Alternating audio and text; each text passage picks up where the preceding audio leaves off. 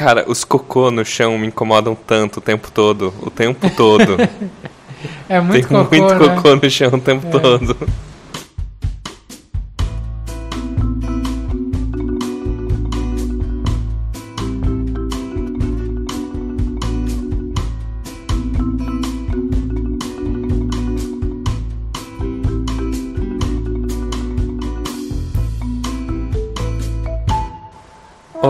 Sejam bem-vindos a mais um episódio do A Conversação, o podcast de cinema mais abandonado de toda a internet brasileira. Eu sou o Thiago Santana, estou aqui com o Luciano Chalsar Boa noite. e o Vitor Viana. Boa noite. E neste programa nós vamos falar sobre o filme Roma, de 2018, do Alfonso Cuarón, recém-vencedor de Oscar de melhor diretor. E, Já tinha ganhado por gravidade, né? é, sim, e outras coisas E o filme ganhou o melhor filme estrangeiro. também. E fotografia. Que é, também é do Afonso Cuarón, ele também fez, assinou a fotografia do filme. fotografia. O filme ele começa em 1970 e ele acompanha a Cleo, que é empregada de uma família de classe média no bairro Colônia Roma, é isso porque é o nome do filme, na cidade do México. No começo do filme mostra um pouco da rotina dela e acaba encadeando na despedida do Antônio, que é o pai da família, que está indo viajar para Quebec a trabalho. Mas logo você começa a perceber pelas falas da esposa dele, a Sofia, que ele meio que largou a família para ficar com a amante. As duas empregadas da casa, Cleo e a Adela, Adela, elas saem algumas vezes com seus namorados. E aí a, a Cleo, uma, numa ida no cinema, fala pro Fermin, namorado dela, que ela tá grávida. Fermin vai no banheiro e some. É, ela conta pra família, eles vão no médico, ela vai ter o bebê. Ah, no ano novo, a família toda vai para uma fazenda, onde acontecem umas coisas. A coisa mais notável é que rola um incêndio no, na floresta ao redor da, da fazenda. Ah, de volta para a cidade, o paradeiro do Antônio acaba ficando mais claro para o filho mais velho, que meio que vê ele na rua e depois fica espionando a mãe, que está conversando com alguém. Enquanto isso, a Cleo vai em busca do pai do filho dela numa aula de artes marciais. E ele rejeita ela, ameaça ela se ele, ela procurar ele de novo. Ah, passa um tempo e a Cleo e a avó da família estão comprando berço no meio de uma manifestação, que segundo o Quarão é a recriação do massacre de Corpus Christi, que é um evento que aconteceu mesmo na cidade do México. Ah, e essa manifestação começa a ficar violenta, umas pessoas armadas invadem a loja, acabam matando um jovem, e uma dessas pessoas é o Fermin, o pai do, do filho da Cleo, que aponta uma arma para ela, mas vai embora, e nisso ela começa a entrar em trabalho de parto. Ah, eles têm um certo problema para chegar no hospital, mas acabam chegando lá, ela tem o parto, só que o bebê nasce morto. Eles voltam para casa e depois de um tempo a Sofia leva os filhos e a Cleo para uma pequena viagem na praia. Lá ela conta para os filhos, enfim, que o Antônio, o marido dela, abandonou a família, que está nesse momento em casa levando as coisas dele. Ah, e as crianças, duas das crianças estão brincando no mar e uma corrente acaba levando elas e a Cleo entra no mar para salvar elas, mesmo sem saber nadar, salva elas. Todo mundo se abraça, bem bonito na praia, chora junto, fala que todo mundo ama todo mundo. Ah, eles voltam para casa, E ela comenta que que não queria que o bebê nascesse. Todo mundo volta para casa, que tá diferente, os quartos estão rearrumados, a Cleo volta a trabalhar, vai lavar roupa e o filme acaba. Acho que o primeiro dado importante é que ele é uma história semi-biográfica, né? É Sim. bastante inspirado nas memórias do Quaron e bastante inspirado na vida da empregada da infância dele, que é a Liboria ou Libória, é, que é uma ele dedica Libo, né? É, Libo é o apelido e é, ela é bem como é a, a Cleo, assim, é, tem mistura o, o idioma Sim. indígena com o espanhol e enfim, e tem essa relação que talvez seja o tema do filme que é essa coisa borrada entre o afeto e o emprego, né? Assim, Uhum. como isso pode ser abusivo, Uhum. como isso é esquisito. Está bem. Ser parte da família e não ser parte É. da família ao mesmo tempo. Né? Sim. É, nesse ponto, que, sei lá, é uma discussão que eu esperava a gente chegar um- mais pra frente, eu, eu não acho que é um tema tão bem explorado pelo filme, assim. Eu acho que é até bem sentimental e unidimensional no ah, o afeto da família pela pela Cleo e vice-versa assim não não vejo muito conflito já é, um é uma relação de trabalho também é uma relação complicada e mais ambígua é. É, eu não sei conflito assim conflito uhum. realmente acho que não não há mas eu acho que ele tenta colocar uma ambiguidade assim né Hum. É, que é, por exemplo, acho que quando o Luciano estava falando já sobre isso, eu já pensei na cena em que eles estão assistindo TV uhum. na sala, até o pai ainda está junto, né, o doutor Antônio, uhum. E aí a Cleo senta para ver TV com eles do lado, assim, ela está servindo eles, ela senta e ela começa a rir e tal, e pouco tempo depois alguém já fala, ah, Cleo, vai pegar o, Vai fazer um chá de camomila. Um chá doutor Antônio, não sei o quê. Ou seja, ela, né, tipo, ela não pode estar ali sempre, ela tem as... Enfim, acho que outro momento em que essa ambiguidade existe, quando ela tá com a outra empregada da casa no quarto delas e elas começam a falar mal da patroa. Uhum. A patroa que volta e meia. Tá espionando elas, tá é, a luz tá, demais, é, essas coisas, né? Da conta de luz e que. Sei lá, alguns momentos em que a patroa tá frustrada porque sabe que o marido tá com um amante uhum. e aí começa a descontar na empregada, Sim. esse tipo de coisa. Sim, é, não, realmente então, tem eu momentos. acho que tem várias cenas que saltam essa ambiguidade, mas realmente, como tu falou, não tem um conflito, né? Não tem uma uma coisa que vai to se tornar um problema pro filme, uhum. né? Tem a ida na praia, né, que ela é convidada como se fosse amiga, mas na verdade ela está indo como empregada é, para cuidar, cuidar, dos, dos filhos. filhos né? é. Sim. Sim. É, apesar de que nessa cena eu já noto uma diferença, porque ela até fala, a, a mãe, né, dos meninos até fala, é, ah, Agora a Cleo vai com a gente como convidada, não como empregada, né? Não vai uhum. para trabalhar. E eu já noto uma diferença de quando ela vai, que ela ainda está grávida, para a casa de Natal, né? Onde eles vão passar o Natal. Uhum. Ali ela ainda supostamente, né? Tem, acho que tem uma diferença. Quando na praia ela supostamente está um pouco mais solta. É, mas na Embora... prática ela vai para ser empregada, né? Assim, Sim. Eu acho que a mãe continua é. um pouco uhum. usando, assim, né?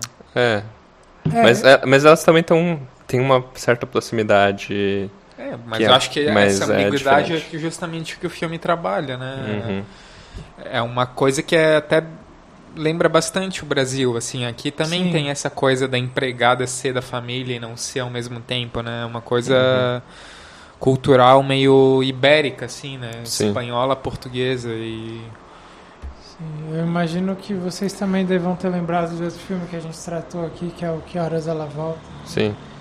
Que também tem um pouco isso, né? Tem. É, ali talvez o centro não seja tanto a família, como tem um pouco aí, mas... É. A relação de trabalho menor, no filme está muito né? mais é. É, explicitada aqui. É. um pouco sobre a Cleo, o filme em grande parte, mas sobre uma situação emocional também.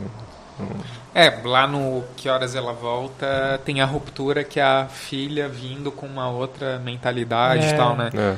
E aqui é a Cleo sempre muito passiva, submissa e refém dessa situação. Sim. Né? Assim, é. é. uma armadilha, né? Ela, o afeto que ela constrói com eles é uma armadilha, na verdade. Uhum. É, eu acho que assim, o que me lembra mesmo é é bem a relação de principalmente de ser próxima das crianças, né? De, é. Lá no caso o, o menino do Ela Volta era, tinha quase como uma mãe, né? A personagem uhum. da Regina Casé e tal. É. E aqui também. E aí também tu vê que realmente o carinho, né? O contato de abraço, sei lá, tu vê muito mais das crianças com a Cleo do que com a mãe deles propriamente dita, né? É. Esse filme é notadamente um filme muito mais pessoal da carreira do Cuarón, né? Ele é um cineasta que, apesar de ser, digamos, estrangeiro aos olhares americanos, ele se ele entrou muito bem no mercado americano e tem vários filmes que são mais comerciais. O começo da carreira dele em especial, ele fez Harry Potter, Aham. ele A fez Princesinha. A Princesinha, que é um filme infanto-juvenil, assim, de caráter mais comercial. É, o, o Grandes Esperanças com Ethan Hawke, com a Gwyneth Paltrow e tal, né? Aham. E aí, esse filme é quase como se fosse uma volta ao filme que dele foi o mais Sucesso de um crítico, salto né? de crítica, que É. é o Em Sua Mãe também, né? Que se passa no México também e tem esse interesse em botar lado a lado o que está acontecendo na história do país com, com uma narrativa aparentemente descolada disso, pessoal, íntima, né? assim, Sim. E, e como essas coisas reverberam, assim, né? Até um pouco nostálgico às É. vezes, né? Nos dois casos. Sim. Sim, eu não havia assistido ao Itumamá também, mas aí essa semana eu assisti. E tem bastante ressonância, eu acho, nesse filme, né? É, claro, aquele mais sobre a, a juventude, assim, né? Adolescência, talvez. E esse sobre a infância, né? Talvez. É, as épocas e tudo. Uhum. É, Mas tem, é, tem, eu acho que tem essa coisa um pouco de. Eu acho que esse filme talvez seja até um pouco mais nostálgico, assim, de ter muita coisa do tipo. que é mais significativa para quem já viveu algo parecido. E eu acho que ele mesmo fala de tipo, eu queria recriar minhas memórias e tal. Uhum.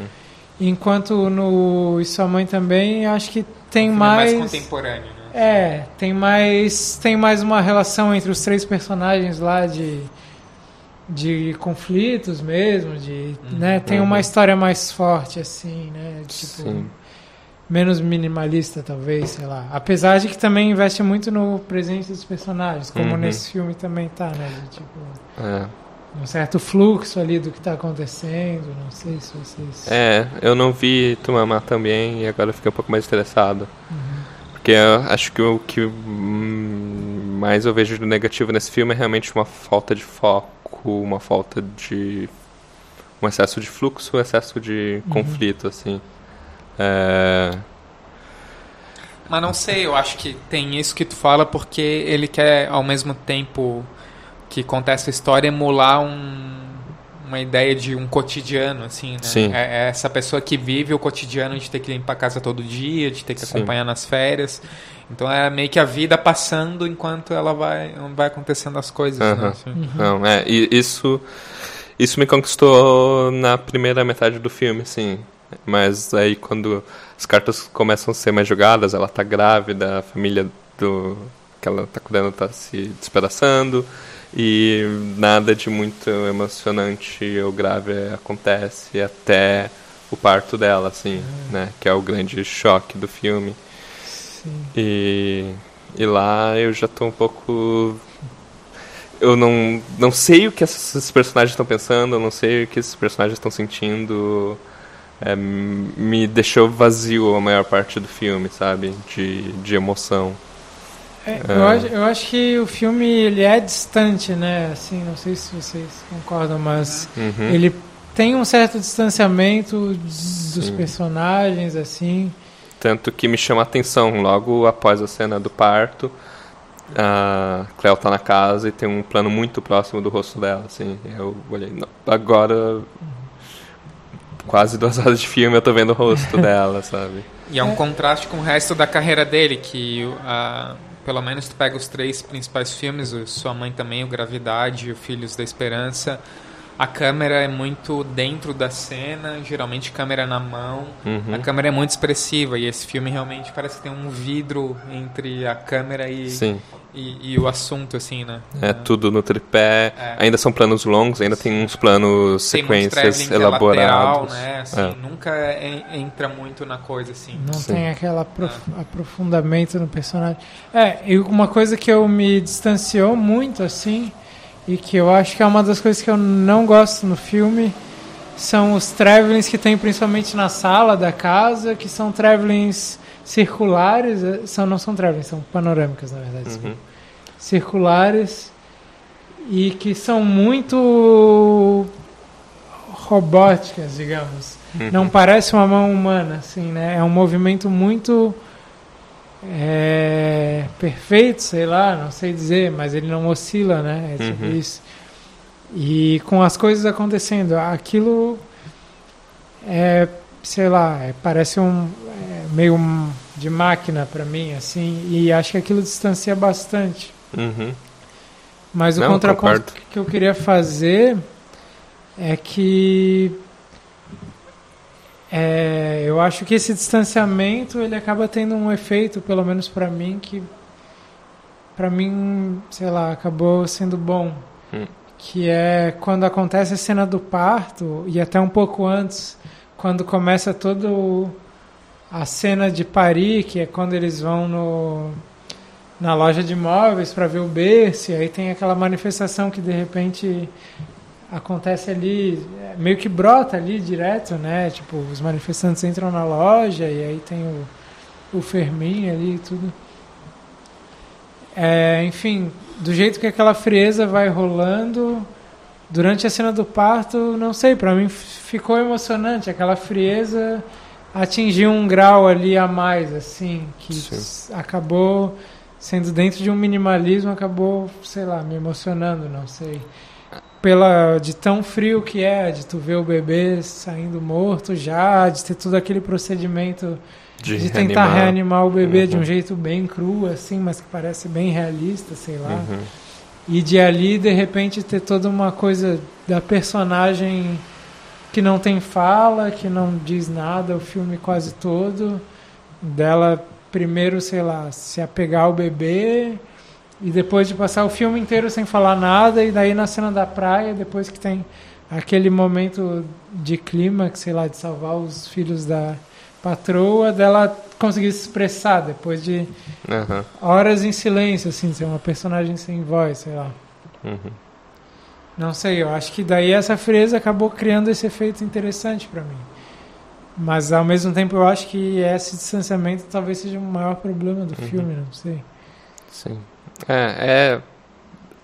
Esse procedimento que você descreveu é exatamente o que ele estava querendo fazer, assim, eu, dá para é, ver o efeito se criando, né? Uh, e realmente na, na cena do parto funciona igualmente para mim, mas não sei, não. Não te levou durante o filme. O mas, né? A maior parte do filme eu, eu fico distante e é, não, não, sei, tem muita coisa que, que eu poderia pensar com mais calma, mas tem uma coisa do, da imagem ser muito nítida às vezes, é. muito perfeita, que, sei lá, dá pra ver que é digital, dá pra ver que... Sim. Tem não sei. É um preto e branco estranho, né? Ele não tem muito contraste, não sei. É... Uhum. Dá para entender que tem um trabalho preciosista de fotografia nesse filme. Sim. Não é um trabalho que eu acho esteticamente muito casado com o filme ou muito é, interessante. É, então, eu né? acho que é isso, né? Ele é preciosista demais, talvez, né? Eu acho que, assim, eu ainda... Talvez eu consiga gostar do filme porque acho que por essa proximidade com o Brasil, de ouvir, sei lá, as histórias da minha família dessa época e ver coisas parecidas, assim. Uhum. E de tu ver como ele vai botando essas coisas meio quase como curiosidades da época no filme lá, tipo, o Homem-Bala no meio do, da inauguração uhum. de alguma coisa na periferia, daí tem um Homem-Bala. Uhum. Tipo, ele parece que bota todas essas coisas de memória que Sim. ele acha extraordinário. É, tem várias piscadelas é. sobre a situação política Sim. na América Latina, umas coisas assim. É. E, tipo, talvez isso seja exagerado, mas tendo um pouco de, sei lá, da, de história da família numa cidade grande no Brasil nessa época, parece que realmente era assim, né? Hum. Mas o quanto, sei lá, não é problemático um filme não sustentar também no, só nisso, no, no quanto A era assim, ou uhum. assim, sei lá, não sei. Acho que só pra gente acrescentar um pouco em termos de informação. É, o filme, como tu tinha falado antes, se passa de 70 a 71. E aí teve esse episódio marcante que foi o massacre de Corpus Christi, né? E, e que também é conhecido como Falconaço, porque quando o, o, como é que é o nome dele o Fermin, Fermin, entra lá com a arma ele mostra que na verdade ele faz parte desse grupo os Falcões que é como se fosse um uma milícia. Uma né? milícia, um exército paramilitar do, do governo para matar gente da esquerda e tal, né? Uhum. Dispersar o pessoal. E, e é todo um conflito que estava acontecendo no México na época de o México ser uma democracia, mas ser uma democracia meio falsa, de ter eleições sempre meio fraudadas, o mesmo partido que é Isso o PRI ganhar recentemente, é, né? Sim, o mesmo o PRI, o PRI, ele ficou no governo 80 anos, né? Sim. Tipo, e, e, o auge foi nessa época aí de 40 a 80, né? Uhum. Então, e aí não sei, tem para mim me incomoda um pouco o jeito como isso entra no filme, assim, é, pra gente não pesa tanto porque a gente não conhece direito a história, mas eu fico imaginando um mexicano que estudou isso, que viveu isso, como é pesado ali, como é colocado. E tem até uma piscadela de assim, de, de o Quaron culpar o presidente de, desse massacre. Uhum. Sendo que o presidente se, se, sei lá, lavou as mãos na época a respeito disso, porque eu não lembro exatamente onde, mas tem uma LEA, assim, num ah, lá é. quando eles estão no treinamento de artes marciais, é. no... É, tem, é tem duas menções a esse LA, que é a sigla do, do nome do presidente. É. E então tem, sei lá, tem esse interesse do Quaron em dar sua opinião sobre a história do México também. É. Uma coisa que me chamou a atenção revendo alguns filmes dele essa semana é um interesse ou uma insistência num tema de roteiro que é a morte ou perda do filho, né? Hum. É, tem isso nesse filme, o bebê nasce morto. No Gravidade, a Sandra Bullock perdeu a filha num acidente uhum. e meio que isso é tematizado durante essa narrativa dela de tentar voltar para a Terra, assim, do tipo, ela parou de viver. Uhum. E aí a conversa com o George Clooney é no sentido de voltar a ganhar vida, assim, deixar a filha, a morte da filha, o luto para trás e, e uhum. buscar pela vida, né? Sim. E no Filhos da Esperança também, a é Julianne Moore... Toda a ideia de não é, ter filhos. Julianne Moore e o, e o Clive Owen perderam um filho, né? Uhum. E aí tem toda a ideia de o, não... fazer é. o filho viver de novo com, com essa mulher que é a primeira grávida depois de 18 anos. Sim, é. tem essa, esse ambiente é. do. Então tem, sempre, é, tem sempre essa narrativa de tentar superar a morte de um filho, né? Assim, como, como lidar, como ir uhum. adiante depois disso, assim, né? Não sei se ele passou por isso ou qualquer coisa do tipo, eu não, não consegui é. me informar a respeito disso. Mas, mas é realmente pesado demais. É. Mas assim, eu, a gente comentou várias coisas meio soltas. Eu achei o filme mediano, assim, ele, sei lá, tem esse problema do distanciamento também, para mim. É... A passividade dela eu acho que faz parte da ideia de que realmente ela tá presa numa estrutura que não tem como fugir, assim. Uhum. Mas me incomodou muito o clímax do filme, que é ela falando na praia que não queria que o filho tivesse nascido, não queria que tivesse tido filho, assim, né? Uhum. Me pareceu uma coisa muito colocada ali, assim, né? Não sei o que, que vocês sentiram com relação a essa cena, de ela ir lá salvar as crianças e falar aquilo naquele momento, assim. Eu não vi o roteiro construindo isso, assim. assim. Não. É, é, assim, não, dá, dá, dá uma impressão dela se sentir um pouco culpada, que ela desejava que o filho morresse, mas também que ela desejava nunca ter ficado grávida de vez, né? É. Acho que ela repete, acho, e acho que na primeira vez eu fico. Ok, ela se culpa porque ela queria que o filho nascesse morto, de certa forma. Né? Alguma coisa assim. Tá. É, Mas isso também muda conforme a, a, cena. Porque nunca tá claro na sua cabeça. É, tá e com as legendas também, é. mas eu fiquei mais em dúvida se ela não queria ter engravidado uhum. ou se ela Sim. Mas... se culpa porque o filho. É. nasceu morto, sei lá, né? Mas, Mas, eu não sei, assim, o jeito de dela estar emocionada e falar e soltar uma coisa sobre isso, talvez por já ter tido uma assim, já ter tido experiência com alguém que perdeu o filho e falou, tipo, em certas situações de emoção, falou sobre isso. Para mim aquilo funcionou também, novamente, né? Funcionou talvez na coisa da experiência que eu já tive, né? Mas pelo que vocês estão falando, a coisa não entra como drama, né? Não sei. É, pra mim falta. talvez. não- talvez a cena em si não seja problema, mas ela é uma personagem opaca o filme inteiro. E aí ela vai e larga isso no final, assim. Não Uhum. tem um- uma construção antes disso, parece, assim. Não tem a construção dessa culpa. Não precisava ter muitas cenas, mas não tem nenhum indício de culpa dela até aquele momento, assim, né? Eu achei isso meio esquisito. É, talvez assim o que ainda segure isso seja ela na hora que o médico que tenta reanimar o filho dela vai falar com ela que o filho morreu. Uhum.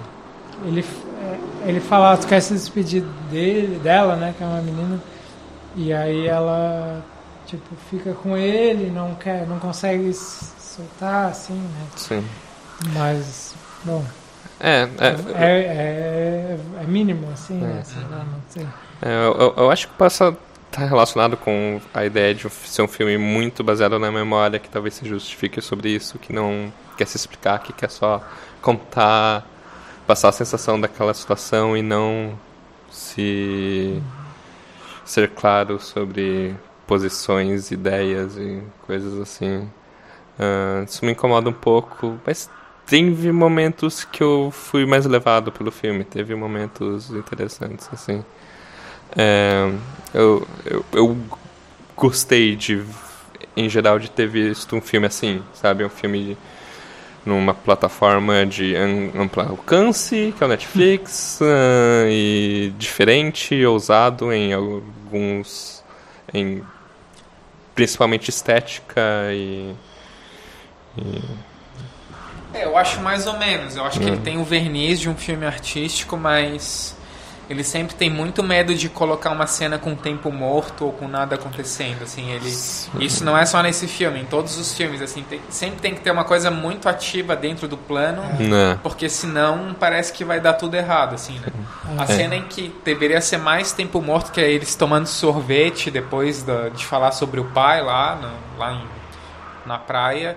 Ele me bota um caranguejo gigante em cima e bota um casamento atrás acontecendo, assim, sabe? É. Sempre tem que ter. E, a- e as crianças, o filme inteiro, elas Não param. estão É. berrando, berrando, berrando. Tem esse berrando. agito, né? Que É, tipo, você pega o e sua mãe também. Também, o- a- os dois É. guris ali não param. É, muito.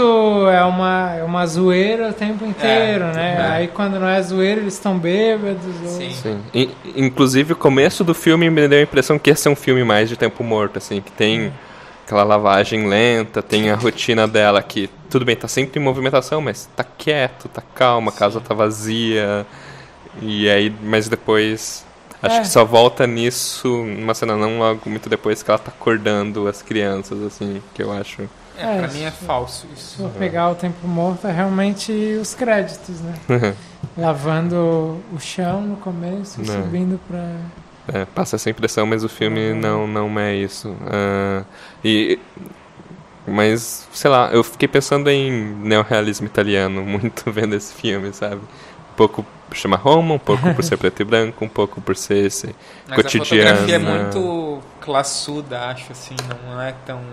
Não, não é tão próximo do real, não é, É. tão arriscado na situação assim, mas tem muito plano com sequência, né? É, é Mas é um- uma melodramatização das coisas, como era também, né? Tem, tem pontos de toque, assim, não vou dizer, ah, uma homenagem ao realismo, né, ao realismo italiano, mas... É, é engraçado, né? Eu acho que ele é muito realista em algumas coisas e muito pouco em outras, né?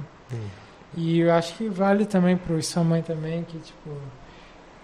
É muito realista nesse agito que ele tem, mas ao mesmo tempo a vida tem muito não agito, né? Tem muito momento em que ninguém tá falando nada. enfim, sei lá. É isso então? Acho que é isso. A gente só esqueceu de falar que a Cleo é feita por essa moça que é a Ia, Yalitza Aparicio, que não era atriz. Não, é realismo italiano. que foi feito todo um casting pelo México pra achar a moça e foi ela, assim. Hum. Sei lá. Ela chegou a concorrer ao É. Oscar, né? Uhum, Mas eu acho que todos os outros, tirando as crianças, são atores daí. uhum. Então é isso. Nós conversamos sobre Roma. Ah, a gente tem alguns filmes na nossa lista para ser o próximo programa, mas a gente não Ainda sabe ainda. assistiu. Ah, obrigado por nos ouvirem, nos assistirem. Ah, curtam, sei lá, Facebook. Ah, Vocês sabem o que fazer para ouvir a gente e tentar fazer com que as pessoas ouçam mais a gente. E esse foi mais um episódio do A Conversação.